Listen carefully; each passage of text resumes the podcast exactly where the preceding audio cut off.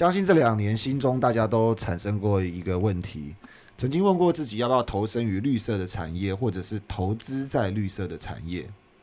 确实，这是一个非常大的议题，也引发很多争议。那上周日，联合国气候峰会在英国揭开序幕。英国首相约翰警告说，如果会议失败，将全盘皆输。约翰强调，世界各国领导人采取行动的紧迫性。本届联合国气候变化大会主席夏尔马也呼吁各国共同努力，避免全球暖化带来具灾难性的影响。夏尔马强调，十一月十二日闭幕的这场峰会是按照巴黎协定目标，将全球升温幅度控制在摄氏一点五度内的最后最佳期望。他表示，全球各地都已透过洪水、龙卷风、野火、破纪录高温等现象，切身感受到气候变迁的影响。联合国秘书长也警告，如果要避免气候变化产生的灾难性影响，这十年为最后希望。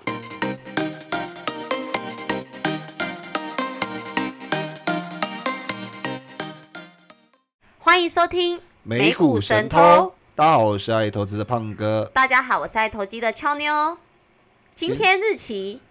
十 十一一月九号，号晚上九点整。日期可以 NG 三次。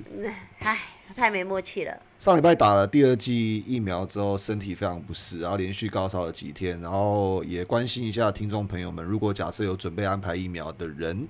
希望你们可以多安排几天的假期，然后也利用这个时间在家里好好的休息，多喝水，然后准备止痛药。真的，今天胖哥的语气好像还没有恢复活力耶。没有恢复活力。然后今天很多人说我的声音非常沙哑，OK，但是我们还是要回到这个非常关注的议题上面，到底能不能够投资这个绿色的产业？我觉得俏妞给我们一个很好的开场。那首先，我想也先问俏妞一个问题，是，请问一下，英国首相 Boris Johnson 他的翻译叫做约翰，呃，英国首相约翰。好像我我我是觉得翻译是没什么标准答案。哦吼 哦，Johnson 啊，强森，好像大家都叫他强森吼。对，啊嗯，我查到的那个怎么写约翰？那胖哥在前面是没有要纠正我的意思，就让我这样念完。这本来就没有什么标准答案、啊。OK OK，对啊，所以你我刚才一直觉得你在听到 Whisky 的名字，我只是突然想了一下，就约翰是谁？约翰走路我是一个 Whisky，、我想说，嗯，英国首相换人了吗？不是英国首相约翰一。样是爆炸头那个，就哦头发岔开的那个。好了好了，那个翻译的很可爱。那进入主题前，还是先请大家体谅一下这个胖哥鼻塞跟思考钝化的慢节奏。OK，那我们先解说一下什么是 COP 啊、因为这次是 COP 二六嘛。嗯，啊是的，COP 的全名就是 Conference of the Parties，也就是缔约国的会议。那谁是缔约国？就是这些有签署这个联合国气候变化纲要公约的国家。哦，那这些国家大概有一百九十七国，一百九十七国，然后从一九九五年开始是在德国柏林举行的这个会议，也就是第一届的叫做 COP One。所以这一次顾名思义，COP 二六就是二十六个国家的 Conference Call，他们的不是一百九十七个国家，二十六是代表啊第二十六次次的，对对对，第口误第二十六次的这个会议。嗯，其实简单来说，就是它是取代原有的巴黎气候，呃，就等于是它是巴黎气候协定啦。那巴黎气候协定其实就是由取代之前的什么京都议定书，大家应该有听过这个嘛？那主要它就是在探讨说，有点是一种监督的一个概念，就是说各个这个会员国每五年要去更新他们的减碳计划。那原本上一次举办是在二零一五年，但是因为二零二零年遇到疫情，所以们他所以他们才延到今年二零二一年才举办。那就是说，主要就是在各个会员国要去检讨各国五年减碳贡献的气候峰会。所以其实简单来说就是这个样子。对，那参与的人数其实非常众多，其实不止大家想象的各国领导人，甚至连相关的政府官员、谈判代表，然后其实 COP 二六这次啊，也有来自民间的企业、还有媒体、非营利组织、非政府组织，还有一些代表、其他代表来参与。所以这次参与的人数估计有到二点五万人参加。嗯，其实我觉得这个是一个很有意义的气候峰会，因为等于是说，对，因为等于是说，他们早就在一九九五年开始做这项议题，那只是说你推动了一个东西，可是如果你不去看后续的成果，或者是有一些监督的机制，其实我觉得各个国家要去做减碳这件事，不是一件很容易的事啦。所以，其其实每五年去举办这个东西，也是让各国去检视他们说到底有没有去减少这个碳排放的这个数量。好，那我相信在那个检视这个数量的过程中啊，其实一定包含了一个 COP 的所谓减碳的目标吧？对，没错。或者是说，对于这个这个温室的目标？是的，其实他们现在其实是想要说，在在那个全球温室气体的排放量在二零三零年之前减半。但是要在二零五零年前达到近零，那这也就是表示说，接下来的十年会是关键期。所以前面才一直强调说，为什么这一次的这个第二十六次的 COP 二六的这个全球气候峰会会这么重要的原因。嗯哼，对，因为他们在上一次的这个峰会，就是在二零一五年的时候，他们各个国家提供的这个。数据其实整体计算上仍不足以将升温控制在低于摄氏两度，更不用说一点五度。我我我我想插个话，我想问一下，所以呃，让那个全球的这个气候升温不超过一点五度才是真实目标嘛？对不对？对，其实他们的那个科学家吧，还是气候变迁，他们有去计算过，说其实如果说我们能控制在这个范围内，比较不会造成气候异常。就比如说发生什么热浪啊，或者是那种对，就是有一个适合居住的这个摄氏温度条件啦。如果升了两度开始，就会有更多的灾难是的发生。那当然持续上升的话，灾难的严重程度。我们就被人类就会灭绝了，是的。对，所以刚刚讲的这些一切，就是呃，其实透过这个气候峰会，然后呼吁全球各国，然后也透过这些参与的这些与会官员、代表团跟媒体，去一起来让大家可以被传递到这个讯息，也重视到这件事情。嗯，那同时也也让大家很明确说，有一个这样子的组织，每五年。再 review 一次大家的进度，没错，还是要 review 一下。对，那 review 的目标也相当的明确，就是用所谓的碳排来控制、防止那个没错气候。因为为什么前面对对对？因为为什么前面有提到说二零三零年要减半，然后二零五零年达到净净台净。近零啦，因为主要原因是他们大概有去估算说，如果真的能做到的话，我们就可以控制在摄氏一点五度内，所以这个其实就是一个因果关系。嗯，所以确实很多政要啊都参加了这一次这个 COP 二六的会议，然后我们可以看到很多很多重视的一些氛围。那其实早就在稍早的时候。拜登政府就有宣布要做一个新的叫做“重建美好”的法案，是。然后这个法案涉及五千五百五十亿的美金，展现了美国对气候的这个雄心壮志。那媒体也声称说，这个是美国史上对干净能源最大的单笔金融投资。是，嗯，那美好法案里面的纲要啊，其实。当然，不断的强调这个即刻减少污染之外，其实实际上他们呃目标设定在二零三零年要将温室气体排放量减少超过十亿吨。嗯，白宫也表示，这个减少幅度啊是国会通过任何法案的十倍。那这个当然会帮助美国二零三零年排放量比二零零五年减少高达百分之五十二。嗯，那这些那么大的。法案，或者是说这么大的融资，在干净能源上面的这个用途，其实细节上当然会用于，比如说像比较高效的建筑，就是呃，可能它本身能够提供呃节能的一些装置，或者是能够自动用比较干净的能源来供电，然后在其他方面还有交通、工业、电力，还有农业各个方面来达到降低能源成本，并且推进环境正义的一个目的。嗯，对，那其实三月的时候，拜登政府就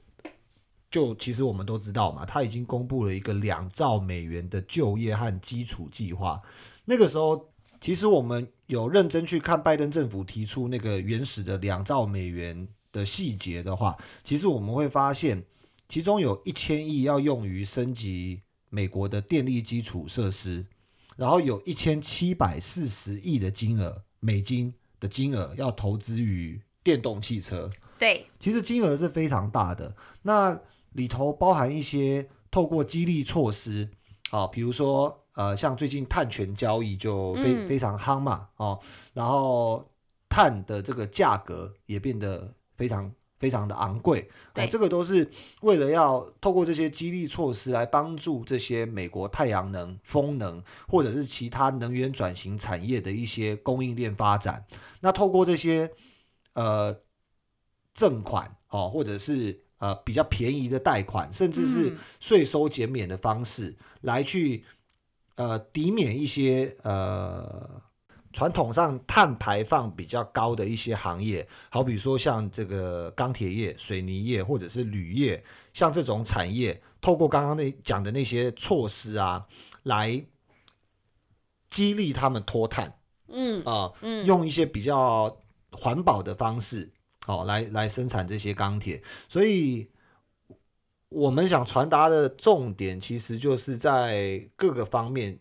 其实看到，呃，美国也是动起来了，而且是不遗余力的动起来。是没错，嗯虽然听起来那个最后通过的法案是只有一点二兆啦，就是比预期还低，但是拜登已经经过很多个月的谈判嘛，那终于嗯在十一月五号的时候有顺利通过了一点二兆的美元基础建设的法案，那其中包含大约五千七百九十亿的资金会运用在像道路工程、大众运输系统或者是铁路交通等比较是传统基础建设，那。按照先前的计划来看说，其实约有一千零九十亿的美金会用在道路工程，那有四百九十亿的美金会运用在大众运输系统，六百六十亿会运用在客运跟货运的铁路交通建设。然后五百五十亿会用在水利，七百三十亿用在电力等等，就是其实就包含很多了，还有什么太阳能，刚刚胖哥说的。那其实法人有指出说，其实这一次啊是美国在近十年来多以来最大规模针对基础建设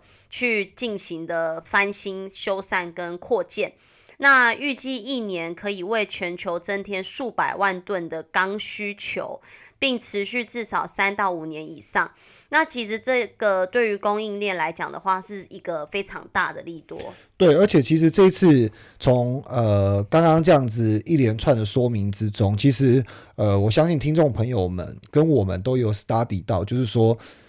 它的呃投资的法案的广度其实是很够的。虽然我们觉得它是一个相对比较迷你版的，就是因为没有到原本 target 的金额，但是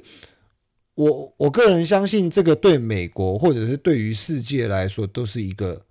开端。嗯，是一个非常早期的一个阶段。那当然，对于投资者的角度，好，因为我们都是投资者，所以对于投资者的角度，其实可以就自己比较熟悉的面向，不一定只是在电动车嗯，或者是电动车的供应链里头去找，因为里头其实呃，譬如说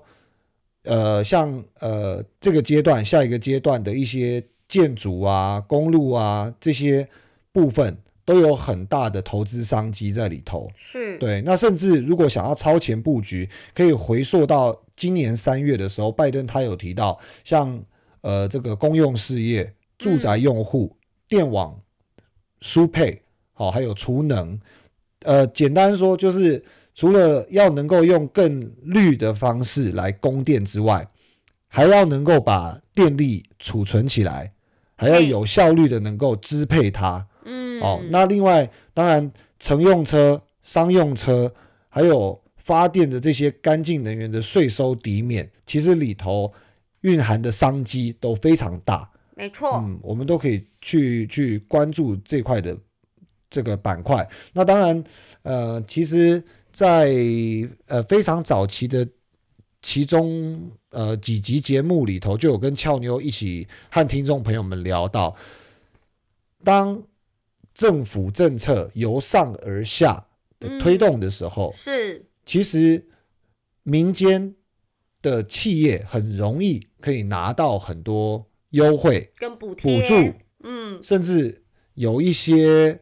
刚好不在重点方向的传统行业，有一些压力迫使的情况下，嗯，其实就不小心把这个商机一路给挤出来了。对，对，嗯，所以政策的推迟，其实对于我们的投资来讲，无疑是让我们的资产站在巨人的肩膀上。站在顺风的角度，对，对，因是为我们是不是有一集提到说该如何去选股嘛，或者是怎么做操作嘛？那有一个方式其实就很简单，我们那时候有说，就是很多都是，虽然我们有一集叫做要逆向思考啦，嗯可是我们也有讲过说，其实选股方式如果从政府会去推动的政策面来选，由大而小的话，其实也是一条方式可以去做选择。其实其实俏妞讲到呃这个呃逆向思考，嗯也是我们之前做的其中一个专题。对，那逆向思考跟这个顺势操作对，两个东西，其实我觉得是我最近刚好蛮有感触的，嗯，因为。呃，今天美国股市休市啊，我跟听众朋友们 update 一下，因为我们上一次没录完，所以今天今天是呃11月日11号期已经来到十一月十一号，光棍节开跑了。嗯，啊，那我觉得今天呃最重要的，对于很多投资朋友们来讲，其实还是昨天的美股大跌嘛，嗯，对不对？嗯可是我我觉得暂时看起来是不用担心啦，因为今天是休市嘛。那每次休市的时候，美国人总是喜欢在提前一天嗯把这个股票赎回啊，这个是有统计过，概率是比较大的。但是只是刚好从这个从这个呃话题中去延伸，就是说，俏妞讲到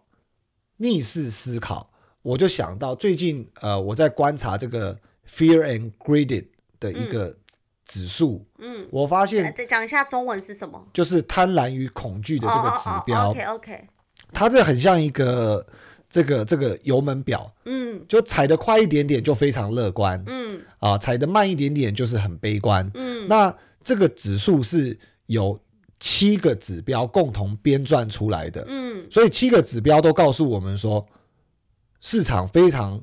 贪婪，一直疯狂踩油门。像现在就是属于这样的阶段，是。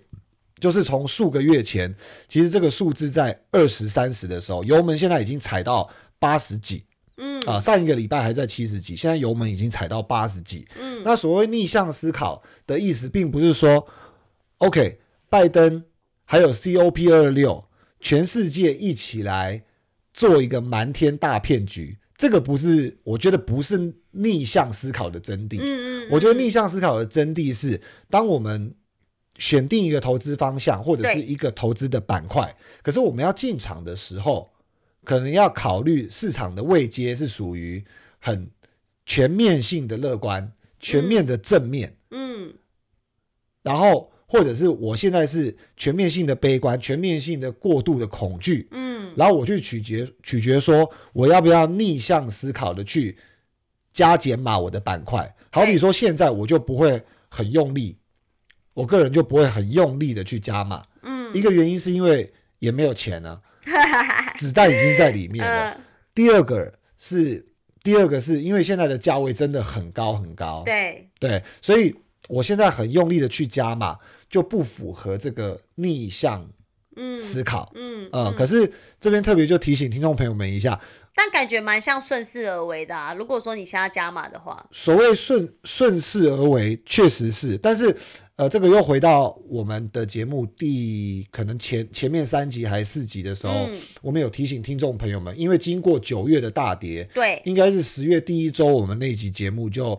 呃提醒听众朋友们，九月大跌完之后，很快的收复关键主力价位的时候，对。其实你就应该顺势而为。没错，但是现在它已经脱离了那个这个技术分析的月季线的这个指标，嗯。而且甚至已经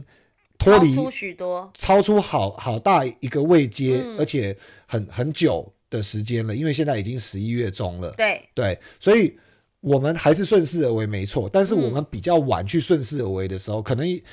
在长线多头里面的小嗯周期里面，我们可能进在高点，有可能会给我们接下来一到两个礼拜带来负能量。好比比如说，我前天突然想通要顺势而为，嗯。昨天就吃到大黑 K 了，嗯，那我就有负嗯能量了。嗯，对，所以顺势而为的话，我们也得看时机。嗯。啊、我是顺势的没错，但是现在的位阶相对是在小周期里面比较多了，那我的筹码相对控制就要好一点，嗯。除非呃每个人的策略会因应自己的口袋深度嘛，除非你你不是胖哥，你没有子弹打光，嗯，你是源源不绝的子弹对。会会洒下来，那你嗯永远都是顺势。对，因为现在是牛市嘛，对，对啊，那可是对于这个我也会很怀疑，因为既然都是牛市，你用那么多钱，早就可以顺势，你为什么到现在还有子弹，对一年一年前对，或者是有大量的子弹，嗯，对吧？除非你刚好有一些 reallocate 或者是权重上的调整，那我们觉得真正的顺势而为，应该是建立在呃，当我们去做政策面选股、总体嗯经济选股的时候，是是是，你看到这种 COP 二六的题材，或者是或者是拜登的这个重建美好，而且嗯看起来感觉就是要跟中国的一带一路看起，来真的蛮美好的啦。对，看起来要跟中国一带一路大干一场的时候，嗯，嗯其实顺势而为的这个操作，我觉得就可以不用太过于，嗯。呃，忧心忡忡，或者是杞人杞人忧天，嗯嗯嗯就是怕天塌下来等等之嗯类的啊、那是俏妞，我最近有看到那个呃拜登的行程吗？拜登的行程哦。对啊，其实他最近这一段时间，他跑到了呃欧洲、嗯，南美洲对，去做考察。那其实前前后后，他大概有锁定呃十个开发计划，嗯所以可能最快哈，就是下个月 G7 的会议上就会去敲定这些细节。那这个细节是什么？就是说，可能许可的情形下，会在明年一月首次出手，然后在全球不只是美国，它会在全球投资五到十项大型的基础建设。嗯，嗯，所以你看到它呃，感觉是很有目标跟计划性的在达成。对，所以你看到他这个九十月之间，在这个 COP 之前，他又前往非洲，又跑到南美，然后这里面包括塞内加尔、加纳、哥伦比亚、厄瓜多、巴拿马，跑了那么多地方，嗯，你就是可以有一点想象力去看一下，说为什么身为美国总统，我需要去跑这么多地方？对，对，所以回头再来看到这个所谓美国版的美好计划“一带一路”的时候，其实其实我们就呃可以对于我们的预期对，去做投入。嗯，我我觉得这个是一个还不错的方法。对，因为其实拜登这一次的这个在 COP 二六一些他们各国一百七十六个会员国他们讨论的方向里面来上方向来说，其实拜登确实是有阶段性的跟投入资金去达成这些目标，虽然不知道能不能到达他们所谓二零三零年的减半，然后二零五零年的零碳排，但是如果说在这些大力的政策推动下，其实确实有很多的投资机会啦，就是相关的产业啊或 ETF。是啊，是啊，是啊。嗯，那、呃昨天其实 Rivian 也上市了嘛，其实最近越来越多的这个呃新能源的汽车板块都都纷纷上市。其实我们可以感觉到这，这个好像是个趋势。对，这是一个不可逆转的趋势。嗯，那除了美国，我我我也观察到这个欧洲和英国其实也有发起类似的全球投资计划。嗯哦，就是呃有一个叫做 Global Gateway，就是嗯全球门户计划。他们欧洲是想要将这个投资高品质基础建设对，这种这种设施啦，就是把它呃串联起来。那怎么串联法？就是把比如说像各地的商品啊、人员还有服务，哦，预计在明年二月的时候，跟这些也是非洲国家去做讨论，然后在这个呃 COP 二十六的这个那个会议上，甚至那个英国首相强生还提出了一个三十亿英镑，好，约当一千一百五十亿台币的这个清洁绿色倡议，嘿，哦，想要协助开发中国家去推行绿色技术，还有永续基础建设。嗯，那这边为什么讲到融资，还有协助开发中国家？因为我们在运作任何一个东西，都是呃需要资本的。对，那那需要钱的，需要钱的啊，嗯不管不管我们去做创业，或者是我们股票投资，甚至政府想要推行这些计划，都必须要有资金的来源。没错，那为什么是协助开发中国家？是因为开发中国家比较容易，因为开发的建设之中，嗯，伴随着污染大幅的提升。对，好比像中国，就是统计嗯数字上，呃。不争的这个碳排大国，嗯，那为什么它是碳排大国？因为它就是高速成长的国家，所以、嗯，所以高速成长的这个开发中国家一定会伴随，好大多啦，不是说一定，对，嗯大多一污染，对会伴随这些污染，所以。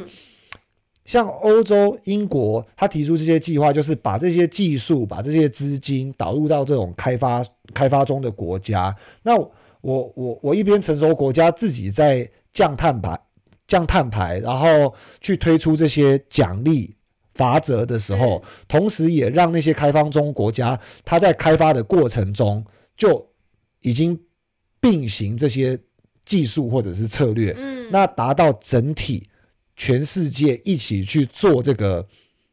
一点五度 C 以内控制它以内的对的任务，的任务，对，嗯。所以其实听众朋友们刚刚所听到的数字，或许通通都已经忘记了，遗忘了，对，但是呃，我们心里有一个呃这个印象，或者是或者是说这个环境给我们的氛围，我们大概就可以感受到，所有的投资动辄都是数十亿、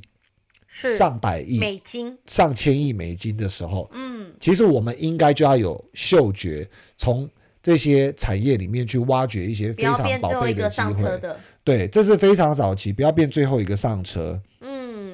因为其实我们整集这样听下来，其实从我们前几集就一直有跟听众朋友从这个这种呃原物料相关或电动车相关的产业去说，然后一直在到。呃，他们十一月初开的这个 COP 二六峰会，再到上个礼拜美国的基础建案通过，其实这些种种的迹象都是代表说整个成熟国家他们都要走向那一块，所以其实不只是可以专注在电动电动车上，其实像干净能源或绿色能源这一块，也是听众朋友可以去琢磨未来的投资投资机会啦。对，那当然垂直的这些供应链，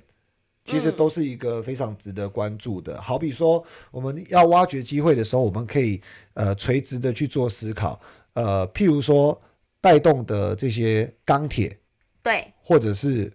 铝箔、铜箔嗯的一些相关需求。嗯，哦，因为我不能只有车，我们要想，我们不能只有车。身为一个消费者，我们一定要有足够的充电是，设备。那我们即使只看到车体的成型，我们也必须要了解到这个车怎么来的？对怎么来的。对那建构这些车的背后需要什么？需要什么？对对，所以其实我们在前几集的时候就有一个那个前面就有跟听众朋友。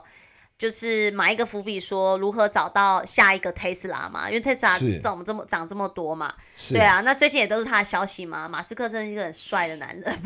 问大家说不要卖自家股票嘛？对啊，对对啊，那对啊，对啊，那其实从呃这两三集，如果听众朋友听到，就是有听我们节目就知道说，其实真的有很多可以成为下一个 Tesla 机会。我们错过了 Tesla 没关系，对，但我们不能再错过别的。对，就好像我们之前讲 Lucid 的时候，嗯，LCID 嘛，Lucid，它就是、嗯。呃，现在看起来就是各方面评测整个数据在这个碳酸铁锂，尤其是美系公司，嗯，如果你怕新兴经济体股票太波动，啊、对。太政治性太不明确的投资朋友，其实来自于这个亚利桑那的这个 Lucid，它在之前我们跟听众朋友们分享的时候，只有三十几块的价格，是，可是其实今天要休市之前，昨天跌幅重了一点，来到九 percent。其实它的市值也不过才六百五十九亿的美金，股价也才四十点七五块对，啊。那我觉得，如果假设投资成长性的投资朋友们，一定要想象投入这个行业的资本，还有比较早期的企业，嗯，它所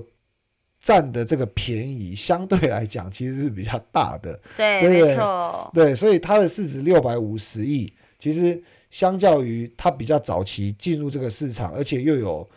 当然前提是投资朋友们也要呃去研究它的技术。啊、嗯如果它的技术够好，你够认同，那原则上其实呃要对这个未来市值成长或者是股价的上升有足够的想象空间啊、那今天所聊到的这些一切的这些政策面，也都会成为我们心里能不能够报警报牢的一个基石。真的对信跟那个我们的那个啦坚坚定程度啦，对而不是什么涨一下就把它卖了，不要像俏妞这样子悔恨不已。你最近做了什么事？我最近就是又把涨的股票又卖啦，就是哦哎、对啦，这还是我要去面对自己的课题啦。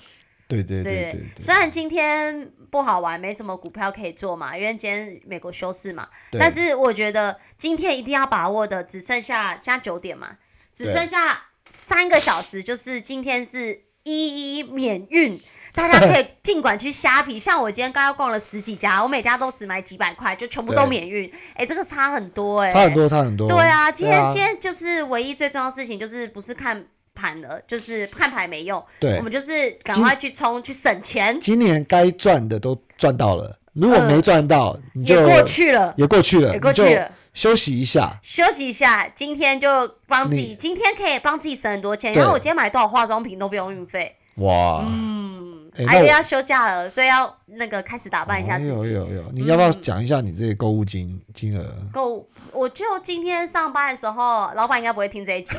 我今天上班的时候，就在一直滑，一直滑。然后我看到，其实不止虾皮，就是其实有很多不是在虾皮店家，也是因为一一开始做什么。呃，买一送一，或者是打九折加全馆免运嘛，对我就买一些面膜啊，然后买一些乳霜啊，然后买了买啊啊啊买那个化妆水啊，什么定妆啊，我管管家里还有很多，我就先买再讲，反正可以囤货嘛。那那那你这样子，那个买那么多东西，你有没有觉得真的很划算？其实我觉得，我觉得这很划算，因为这些东西都是会用到的。我没有买一些废物，就是都买一点用到，只是说现在家里还有。可是像我有，我很喜欢用那个法国卸妆水，因为我觉得那卸得很干净，然后我那个用的速度很快。然后我像我今天就买了，我又一次买了五罐吧，反正就都不用运费啊。对，对，然后你在虾皮买其实也都不用运费，可是现在有在听我们节目，此时此刻你还有机会，因为还有三个小时，过十二点就没了，过十二点就没了哦。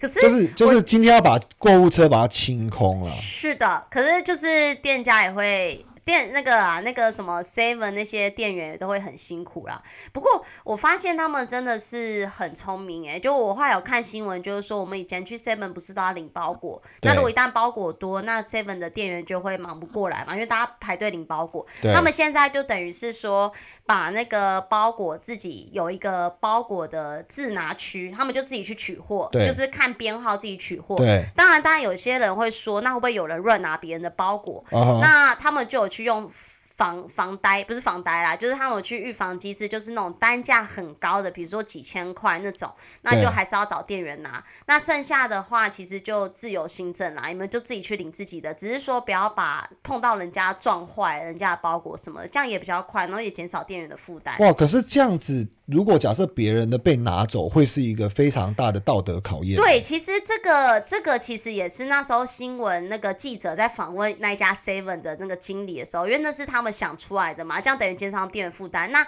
他说，因为他们他们在那个取货区的这个店员看到的角度，其实是可以很明显看到。客人拿货的状况啦。对对啊，那他们自己会去做一些那个一些预防啦。对可是等于是说，在这种购物季啊，其实他们这样子的方式领取，其实真的是帮客人省很多时间，店员省很多力。对啦，对也也也没错啦，因为因为其实反正这个措施就是很有效率。那说真的，防君子不防小人，反正对啊，对啊，反正就是如果假设要要调，嗯，其实在物流的过程中，还是有很多人可以动手脚的机会，所以对啊，所以呃，看起来这个效率的部分的话，也是未来整个物流板块投资的一大重点。然后，嗯，然后呃，俏妞讲到这个光棍节，我觉得非常好。那清空投资部位的听众朋友们，其实也不妨可以注意一下，就是之前我们有跟大家分享查理他不断的在加仓这个电商阿里巴巴，嗯，啊，其实他这个他这个交易啊，就完全符合他跟巴菲特的风格。嗯。嗯，话题又回到投资上了。对，我知嗯道了。我现在在转，我现在我在在想那个胖哥要讲什么。哦，就是回到加仓阿里巴巴没有，我。我只是最近也刚好发现一件事情，就是说，因为查理蒙格他这一次把这个阿里巴巴做加仓之后，俏妞不知道你有没有注意到，嗯，因为你自己也是阿里巴巴的股东，是的，他的部位占他的这个投资组合，你知道来到百分之几吗？嗯，三十，呃，没那么高，但是来到百分之十九点八六，就是 roughly 二十 percent，对，也就是说五分之一的资产它都放在阿里巴巴，哦，而且这个价值相当于四千五百万的美金。嗯，那同时，它也是查理蒙格他自己投资部位里面的第三大头寸。哦，第三大比重最多，就第三高比重啦。对，那呃，我觉得特别说一下，呃，很多人会想说他们超有钱，所以他们嗯投资方式跟我们不一样。对，可是其实平心而论，他们的资本规模大嗯概今年是这样子，嗯，去年也是这样子，嘿，前年也是这样。他是按照他的投资比例、成长比例，去嗯，或者成长了多少，或者是下降了多少去增减的嘛。对，对，所以呃，他跟我们一般人一样，只是他的数额大了几十倍到几百倍以嗯，上，但是它还是会有子弹打光的一个状况。对，那像比如说他这次加仓的时候啊，它原本旧的部位其实就已经在年初的时候做了建仓，而且这个年初的建仓大家都知道已经跌了两位数以上。嗯对，那为什么它还有子弹？嗯，就是当时的头寸其实比重相对来讲没那么没那么高。高。对，那我觉得这个是左侧价值型投资人可以参考的，就是说嗯。我们把现金流把关好，那一路你觉得低于它的企业价值，你一路的逢低买建仓，从左侧做到右侧，右侧，对，那这个我觉得也蛮不容易的，尤其是如果像我们不分侧的，就左侧我也可以做，像我是这样子，我左侧也可以做，我右侧也可以做，嗯我就会发现，我我就会心里有一个这个这个矛盾的声音，就是阿干为什么不全部做右侧就好了？因为今年都是右侧在嗯，带才阿水会知道，对不对？对阿带动获利，对。嗯可是有时候其实市场的这个这个动向，它又会颠覆你，永远都会颠覆你的想法。没错。对，所以我觉得有这种声音也很好，但是同样的也勉励自己，就是其实就是因为这样子，所以我们做资产组合的策略。那如果很有能力、很有把握，然后觉得右侧动能不灭的，就 all in 右侧也没有不对。嗯，啊那反正我觉得控制好金流是最重要的对啦。那你是大左侧也没问题，因为你大左侧你就要陶冶心性，没错，然后像俏牛一样，赶快购物支持自己的电商，没错。然后嗯，然后等到底部浮现完之后，柳暗花明就又一春啦。没错，我都在，我都在等待我的柳暗花明的到来。哦，所以你你，但是你也不是左侧，你好像是我不知道自己是哪侧，胡乱测我不分侧，我就是跟着感觉走，跟着啊感觉走。跟感觉走不，错啦。你今年应该至少没有亏钱了今年哦、还不知道，还你还没过完呢。其实这到年底一个多月，搞不好市场还会发生什么大变化。不过听过我们的。听过我们节目的人都知道，你上半年最大的时候亏损幅度达到五五六万美金啊。对，六没有最大，我看就是六，我永远记得那数字六万三千多，我就在想，干怎么办？哎，那你账面现在是完蛋了？那你账面现在是负多少？四四万三吧。那已回收？已回收两万啦。哦，已回收两万，那就压缩很多啦。压缩很多啦，就是有有安慰到自己啦，虽然还是赔钱的，但啊。俏妞的风格啊，反正不出就是还没赔嘛，没关系嘛，对，我们就努力努力嘛，反正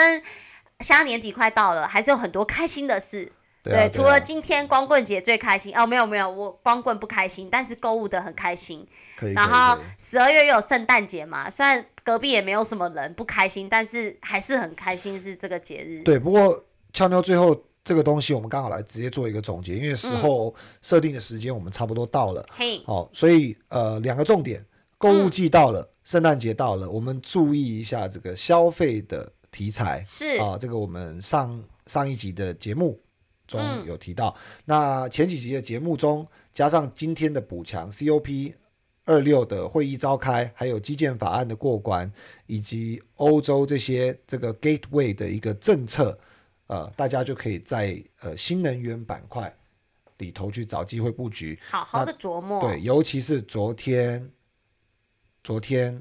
进入今天的这个休市之前，大跌了，大跌了，或者是一个契机呢？对，大家就好好。把握把握一下，留给听众朋友思考喽。好了，我是俏妞，我是胖哥，我们下集见。投资一定有风险，股票投资有赚有赔，申购前应详阅公开说明书。本节目与所推荐分析之个别有价证券无不当之财务利益关系。本节目资料仅供参考，投资人应独立判断、审慎评估，并自负投资风险。好了，你可以去购物了。好赞哦！我还有三个小时。